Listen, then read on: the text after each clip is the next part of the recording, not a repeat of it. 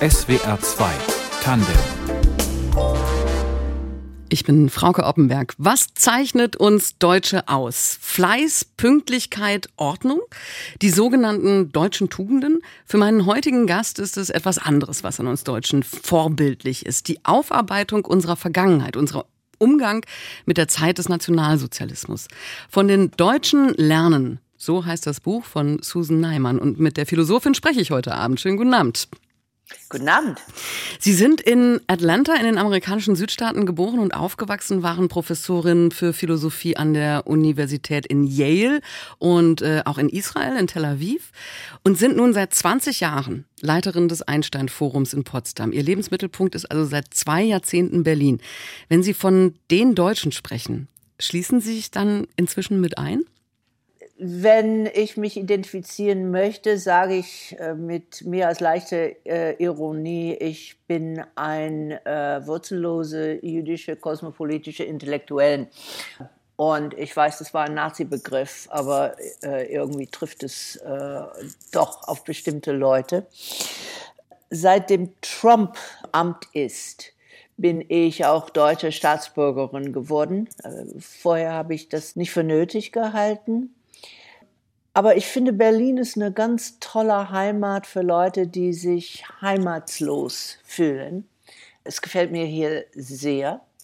Und ich stehe zu der Idee Europa. Das war nicht nur Angst vor dem äh, Vorfaschismus in Amerika, sondern auch ein Wunsch, mich als Europäerin politisch zu betätigen, das mich zu diesem Schritt bewogen hat. Hm. Ich habe auch deshalb so provokant gefragt, weil ich es schwierig finde, in einer vielfältigen, auch migrantisch geprägten Gesellschaft ähm, von den Deutschen zu sprechen. Aber dieser Titel ist natürlich auch sehr provokant gemeint. Eigentlich haben Sie das Buch geschrieben für den amerikanischen Markt. Learning from the Germans war die Originalversion. Wie reagiert jetzt die deutsche Leserschaft auf den Titel? Da ich äh, in Berlin lebe und nicht nur seit dem Jahr 2000, ich habe äh, fast die ganzen 80er auch in Berlin verbracht, habe ich natürlich immer zwei Öffentlichkeiten im Kopf. Für die Amerikaner wollte ich sagen, ähm, wir sind in die Kinderschuhe, was Vergangenheitsaufarbeitung angeht. Und angesichts der völliger äh, unaufgearbeitete rassistische Vergangenheit der USA, die jetzt mächtige Einflüsse auf das Gegenwart hat, könnten wir eine Lektion von den Deutschen nehmen. Ich hatte eine andere Botschaft an die Deutschen und äh, das ist doppelt. Doppelte Botschaft. Erstens, ich weiß, dass der Titel erschreckt. Ich bin sowohl angeschrien wie auch ausgelacht worden wegen des Titels. Ich will nicht damit sagen, dass die Vergangenheitsaufarbeitung völlig gelungen ist. Mir ist sehr bewusst, wie schwer das in Westdeutschland ähm, erst überhaupt besprochen wurde. Mir ist sehr klar, wie viele alte Nazis es wiederum in Westdeutschland äh, im Amt gab. Aber die Deutsche, die sagen, erstens, die darauf zeigen, äh, dass das alles der Fall war, und die zweitens dann auch sagen, äh, ja, jetzt haben wir die AfD, äh, es war alles absolut umsonst, spinnt die Frau den will ich sagen, das ist ein bisschen provinziell. Ja, wenn man schaut, was sonst auf der Welt passiert, haben die Deutschen schon Fortschritt gemacht und zwar äh, historisch erstmalig. Mhm. Und wenn man jetzt angesichts der AfD etc. rechter Terror sagen würde, ah, es hat alles nichts genutzt, dann resigniert man nur. Frau Neumann, Sie sind 82 das erste Mal nach Deutschland gekommen, nach Berlin, im damals noch geteilten Land, um genau zu sein. Das ist heute hip, aber damals zu Zeiten der Mauer des Kalten Krieges als Jüdin in Berlin. Wie haben Sie die Stadt und das Land Anfang der 80er wahrgenommen? Also erstens gab es sehr viel Aggression von vielen Amerikanern, dass ich überhaupt als Jüdin und als Amerikaner, es war damals nicht trendy, ein Jahr in Berlin verbringen wollte. Und ich kam eben mit diesem Gefühl, ich trotze denjenigen, die sagen, du brichst ein Tabu und äh, ich finde das sogar also sehr problematisch, ein ganzes Land für immer zu verdammen wegen, äh, wegen seiner Geschichte. Und dann komme ich in Berlin an und erstens ähm, hat es niemand verstanden, ganz im Gegenteil. Und zweitens war es eine ziemlich in Westberlin anti-amerikanische Zeit. Ronald Reagan war Präsident und man fand ihm mit Recht einen schrecklichen kalten Krieger. Man wüsste nicht, äh, wie rassistisch er zu Hause war. Also der war tatsächlich ein sehr schlimmer Präsident. Mhm. Aber man identifizierte im Westen alle äh, Amerikaner mit ihm. Witzigerweise in Ostberlin, die ich oft besuchen konnte, hat man mich eher mit Angela Davis identifiziert. Sie schreiben in Ihrem Buch von einmal, Vergangenheitsbewältigung sei eins der ersten deutschen Wörter gewesen, die Sie gelernt haben. Wie präsent war die Beschäftigung mit der Vergangenheit damals? Also in Westberlin sehr präsent. Äh, Westberlin damals war ein Ort auch wegen Wehrpflicht und weiter wo eine also breite Gruppe von sagen linksgerichtete Leute sich angesammelt hatten von der ganzen Bundesrepublik. Und für die Leute war es extrem wichtig, also sagen wir 68er, war es sehr wichtig, die eigenen Eltern, die eigenen Lehrern zu prüfen, mit denen zu brechen und äh, über die Vergangenheit, die Nazi-Vergangenheit zu sprechen. Ich bin angekommen kurz vor dem 50. Jahrestag äh, der Machtergreifung. Und da war in ganzen Berlin, ich weiß in, sonst in Westdeutschland viel weniger, aber im ganzen Berlin waren Veranstaltungen, äh, Theater, Diskussionsveranstaltungen, Ausstellungen.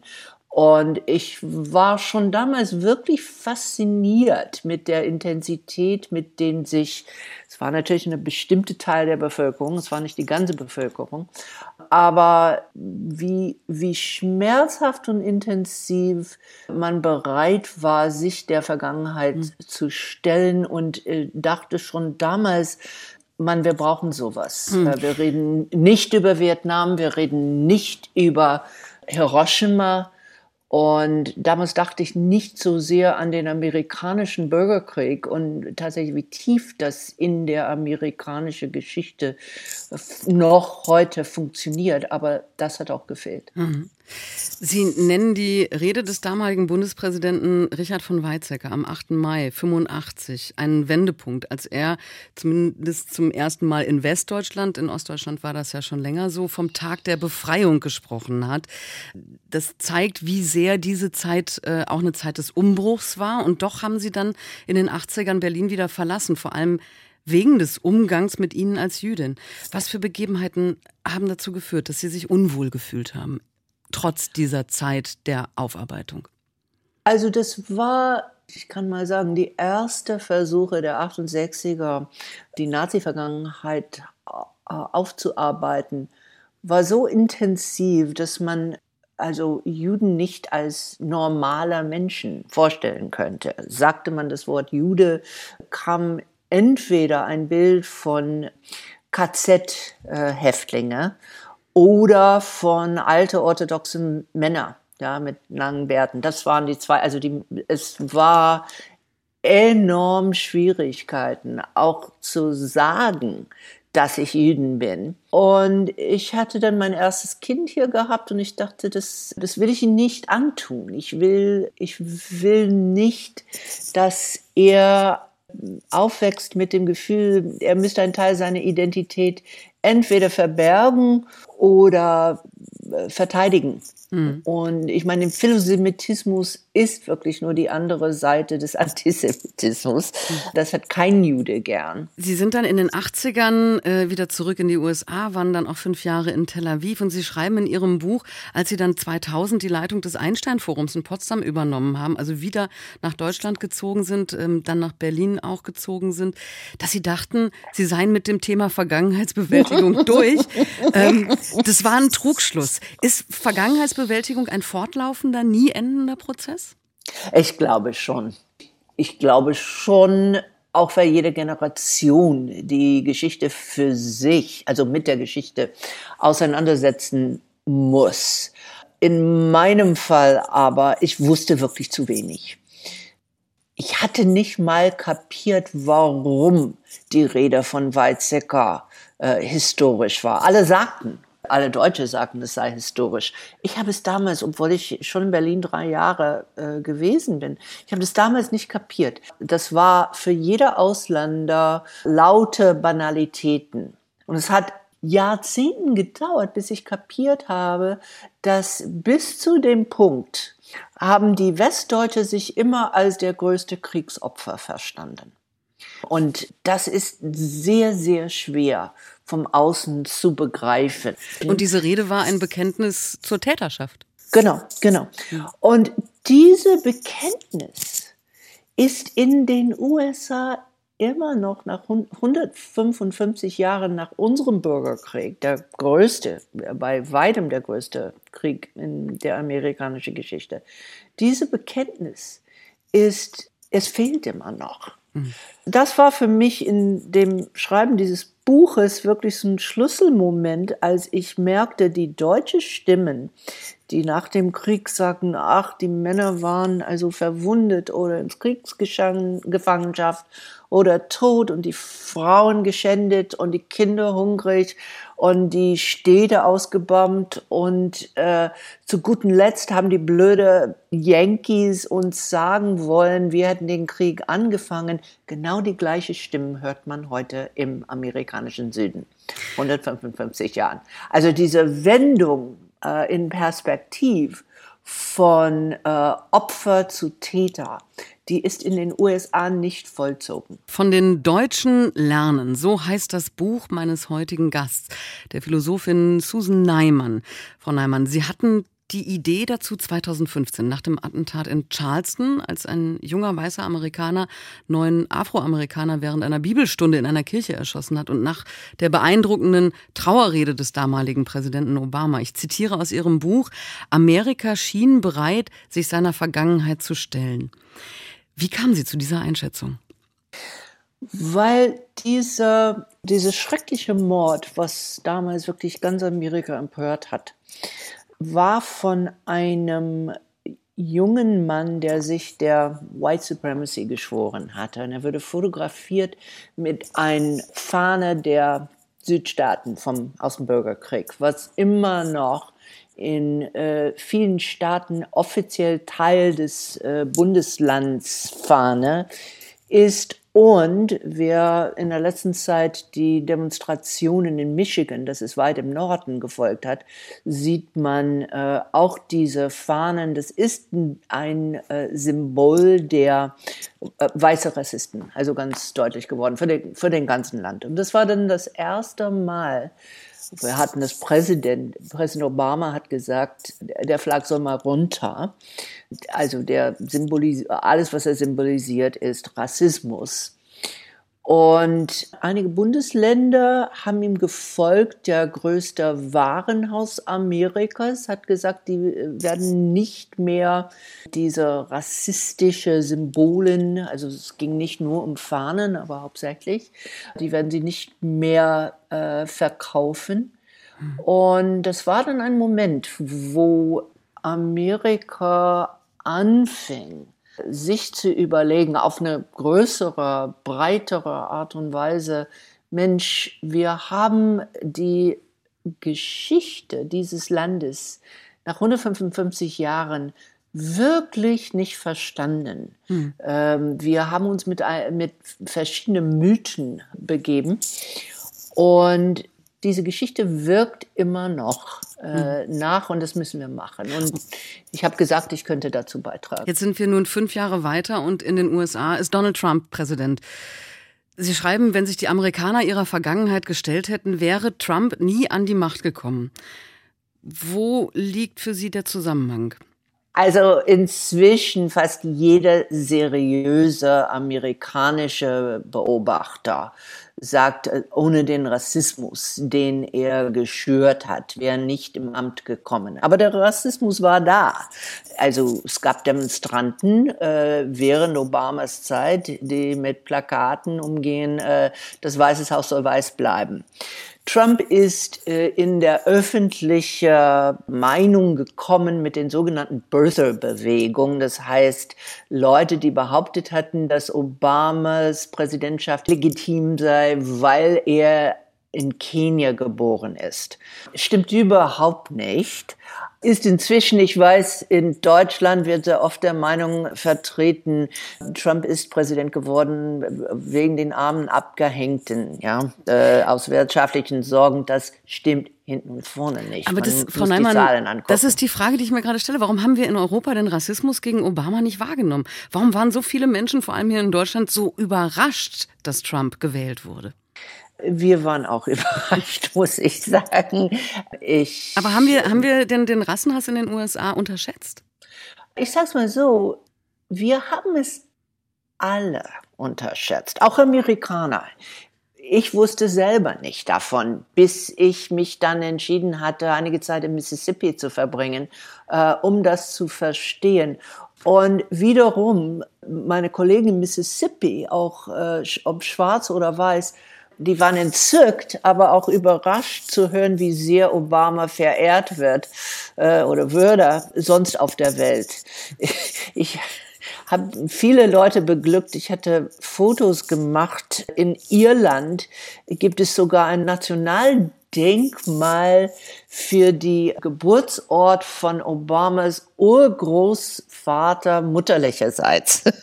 Und ich habe so viele Leute beglückt mit diesen Fotos, die einfach daran gewöhnt waren, äh, zu hören, wie schrecklich, wie schrecklich Obama sei und wie schrecklich es sei, dass ein Schwarzer. Also sie, sie haben es nicht wahrgenommen in Europa, weil, ähm, weil die Haupt, die amerikanische Medien haben es auch nicht wahrgenommen. Mhm.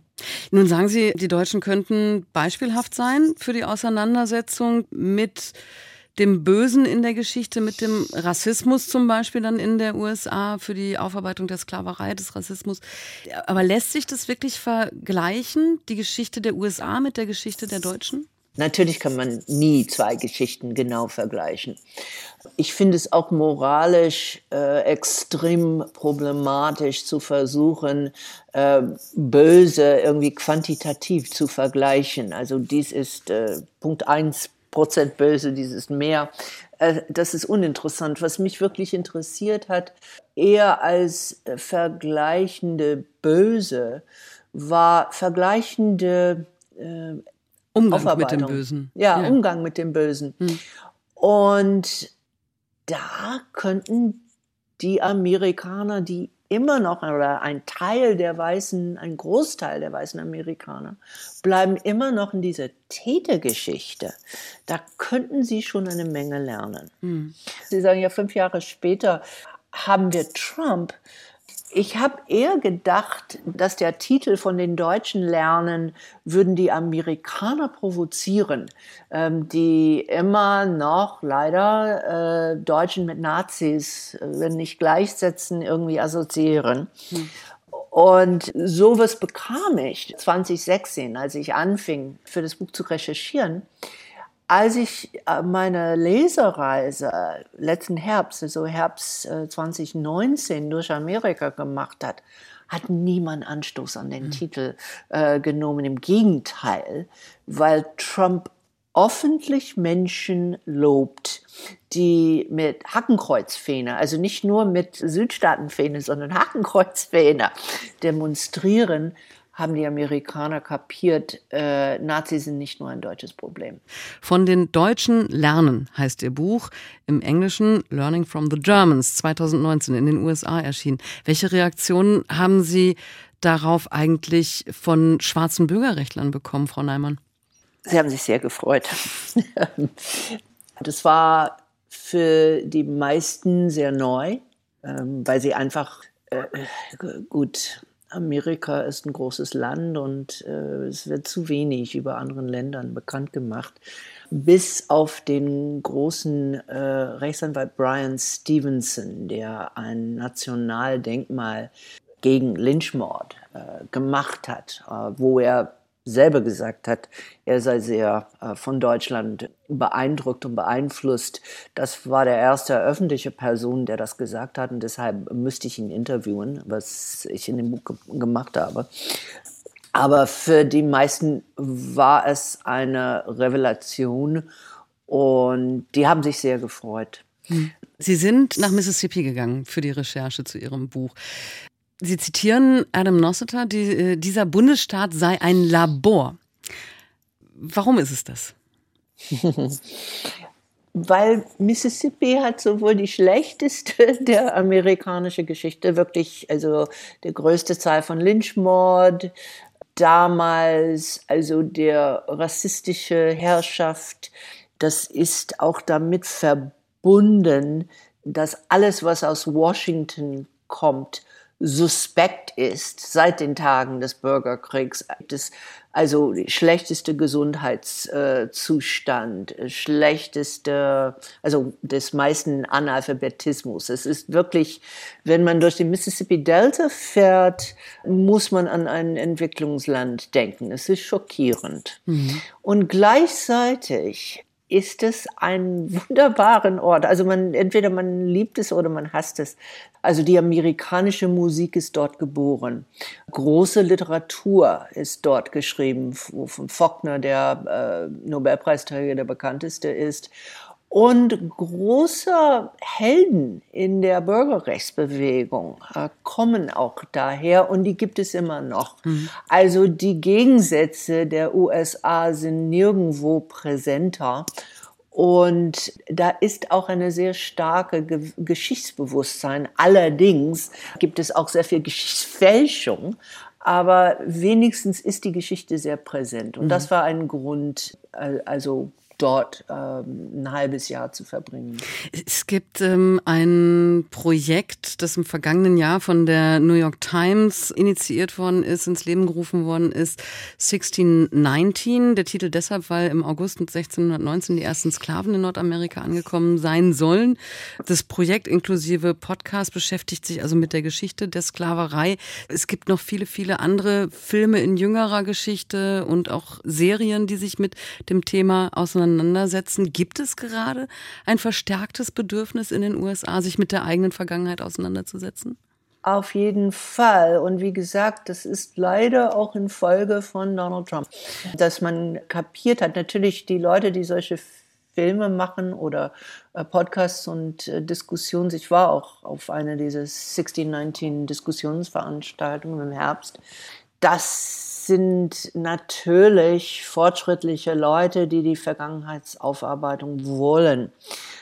Aber es ist denen klar, dass wir ein völlig falsches, in vielen Hinsichten falsches Geschichtsbild haben, eine unaufarbeitete Geschichte und dass es jetzt wirklich an die Zeit ist. Das sind alle Phänomene, die in den letzten drei, vier Jahren erschienen sind oder verstärkt erschienen. Es war ein bisschen auch davor. Und wird das durch diese aktuelle Beschäftigung, wird das Thema mehr verankert jetzt im öffentlichen Raum? Ja, auf jeden Fall.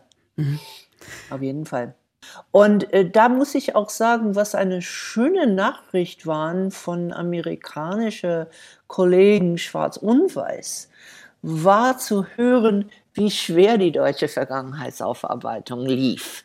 Das ist nicht paradox. Also das, es das macht Bild, Hoffnung, dass es besser zu, dass es doch noch zu schaffen oh, ist. Auf jeden Fall, ja. weil das Bild war, was durch die ähm, ausländische Medien ging. Erstens war das Nachkriegsbild von Deutschland Willy Brandt auf den Knien in Warschau. Und weil man schon die Deutschen als Tätervolk gesehen hat, hat ging man davon aus, okay, diese öffentliche Gäste der Reue, so fühlen sich die Deutscher. In, in, in, Deutschland hat er sehr viel Kritik dafür gegeben. ich weiß, aber das ist bekommen. nicht zum Ausland durchgedrungen. Das hm. wusste man nicht, ja. Und als ich dann erzählte, wie viel Deutsche eben diese Opferbild, was wirklich genau dem amerikanischen weißen Opferbild ähnelt, waren meine Kollegen so erleichtert, weil äh, sie wissen, dass sie mit Widerstand kämpfen, jeden Tag, ja.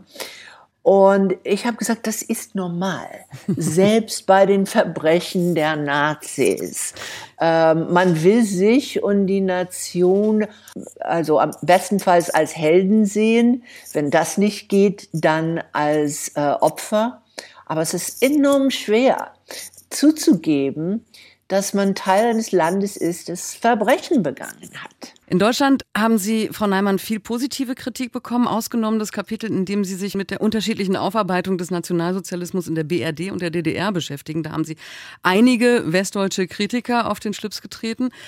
Denn Aber andere eben nicht. Andere haben gesagt, es ist eine provozierende These, aber sie hat es belegt. Aber sie das sind, hat mich sehr gefreut. Sie sind der Meinung, dass der von oben diktierte Antifaschismus in der DDR sehr wohl eine ernsthafte Auseinandersetzung war und dass er auch funktioniert hat und dass das von westdeutscher Seite endlich anerkannt werden müsse. Dann wäre, und ich zitiere, eine geistige Wiedervereinigung möglich. Können Sie das noch genauer erklären? Ja, sehr gerne diese Rede von, äh, was haben Sie gesagt? Sie haben nicht verordneter Antifaschismus, aber von oben diktierter. Ähm, ich habe diesen äh, Vorwurf nie verstanden. Ein äh, Faschismus durchseuchtes Land für 13 Jahren sollte man den Antifaschismus verordnen, ja. Und gerade der Vorwurf von viele westliche 68er, äh, gegen die Adenauer Regierung ist, dass sie nicht den Antifaschismus verordnet hatten. Mhm. Ja? Also äh, der, der Vorwurf verstehe ich überhaupt nicht. Und ich habe das belegt mit äh, erstens mit Zahlen, also Zahlen von Altnazis, die in Prozessen gemacht worden sind, ähm, Gedenkstätte, die gepflegt wurden, Lektionen, die in den Schulen gegeben waren, äh, Filme auch. Also es war äh, unglaublich irgendwie, dass Westdeutschland auf die amerikanische Fernsehfilm warten Mr. Holocaust, während die DDR schon, also die Mörder sind unter uns oder eher im Schatten. Also es gibt gleich nach dem Krieg schon populäre Filme, die sich damit auseinandersetzten. Ähm, ich habe auch sehr viele Leute, also äh, ehemalige DDR-Bürger, geinterviewt und die haben mir alle erzählt, also auch, auch sehr viel, die der DDR sehr kritisch gegenüber stand, Jens Reich, Friedrich Schrollemmer. Alle haben mir gesagt, also es gab viel an, äh, an die Regierung zu kritisieren, aber der Antifaschismus war echt. Mhm. Also darüber kann ich mich nicht beschweren. Das heißt nicht, dass es auch wie alle Staatsdoktrine sind. Äh, alle Staatsdoktrine sind irgendwann missbraucht. alle Staatsdoktrine äh, werden erstarrt. Aber äh, ich bin sehr davon überzeugt, dass, dass einer völlige Auseinandersetzung mit der Vergangenheit erst dann passieren werden, wenn Ost und West sich gegenseitig anerkennen mhm. könnten und sachlich darüber reden. Es gibt eine Stelle im Buch, da erzählen Sie von den Stolpersteinen in Deutschland. Äh, James Meredith äh, erzählen Sie. Und das war der erste schwarze Student in Mississippi, der 62 mit Bundespolizeischutz auf den Campus gebracht wurde. 30.000, das waren Soldaten. 30.000 Soldaten ja. waren nötig, um diesen Mann studieren zu lassen. Und ähm, Sie fragen ihn, warum sollte uns in den USA nicht Gleiches gelingen? Und er antwortet, weil Amerika nie einen Arschtritt kassiert hat. Ist das ja. ähm, vielleicht äh, der große Unterschied in der Geschichte der USA und ähm, Deutschland, dass die Verbrechen in der Geschichte der USA nie geahndet wurden? Oder geächtet es, wurden? Ja, es spielt natürlich eine große Rolle, aber wie alle wissen, also im Westen, äh, als der Kalte Krieg anfing, haben die Amerikaner und Engländer die Entnazifizierung aufgegeben. Das hat sie nicht mehr interessiert. Äh, man sprach sowieso von Siegerjustiz. Ich meine, der Wunsch auf beide Seiten des Mauers den großen Brüdern einen Gefallen zu tun, war da. Das spielte eine Rolle ähm, in bestimmten Schuldbekenntnisse. Aber das war nicht entscheidend und eine, eine echte Vergangenheitsaufarbeitung kann nicht auferlegt werden vom Außen. Es muss von innen kommen. Mhm. Wie lange wird es dauern, 400 Jahre Sklaverei aufzuarbeiten? Also ist das möglich? Ich hoffe es sehr. Es kommt derzeit sehr viel darauf an, was im November in den USA passiert. Neulich, äh, als dieser tolle koreanische Film Parasit den Oscar gewonnen hat, hat Trump gesagt, ach, das ist schlecht. Wann machen wir wieder große amerikanische Filme wie Vom Winde verweht?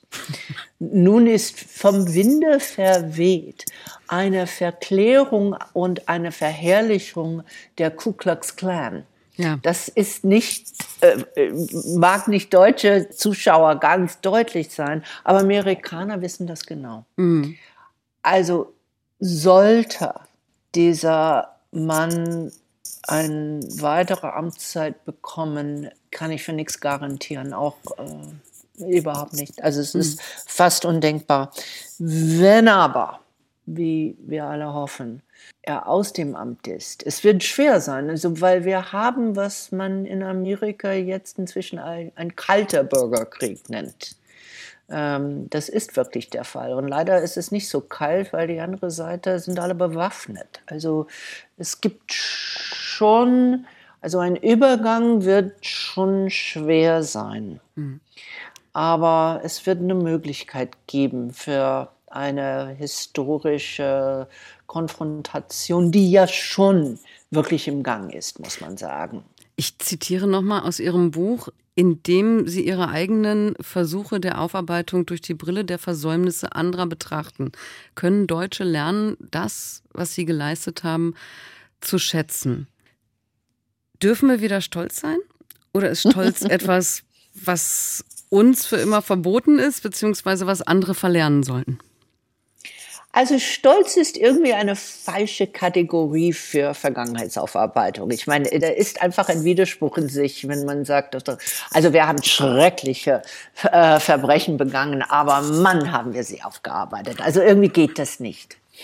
Ähm, was mir sehr gefallen hat, war die Rede von äh, Bundespräsident Steinmeier zum 9. November 2018. Äh, Und äh, das habe ich zitiert äh, zum Schluss des Buches, weil er sagte, natürlich müssten wir den äh, Novemberpogrom gedenken, aber das ist nicht alles, was äh, am äh, 9. November passiert ist. Es war auch der Anfang der ersten Republik auf deutschem Boden.